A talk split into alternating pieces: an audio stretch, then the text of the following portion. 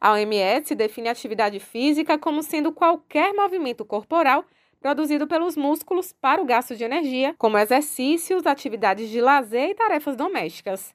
O médico cardiologista Valdir Aires destaca o quanto o sedentarismo é perigoso. Considerando que o sedentarismo, o comportamento sedentário é muito maléfico e é um percentual muito grande, principalmente nos jovens de 5 a 17 anos, 80% deles são sedentários, o exercício físico tem um benefício muito grande ao sistema cardiovascular, é, melhorando as condições cardiorrespiratórias, reduzindo a probabilidade de, ter doenças cardiovasculares, principalmente as doenças coronarianas, ajudando no processo de, de controle da hipertensão arterial, ajudando no processo de, de diminuir a obesidade, é, enfim, é um benefício muito inumeráveis que nós podemos falar sobre exercícios físicos. Ele lembra que a atividade física combinada com a alimentação saudável é a grande casadinha da qualidade de vida. Em realidade, os alimentos processados e ultraprocessados,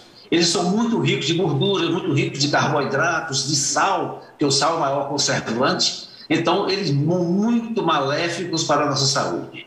Em realidade, o que se faz, a população tem que fazer, é uma mudança de estilo de vida. Quando se fala em termos de mudança de estilo de vida, é meditar ver o que é que está errado e mudar para as coisas boas, tanto do ponto de vista é, em termos de dieta, quanto do ponto de vista de exercícios físicos. Então, mudança de estilo de vida é o ponto em que todos devem meditar e fazer de agora em diante. Para o cardiologista, não é preciso pagar uma atividade cara para ter qualidade de vida.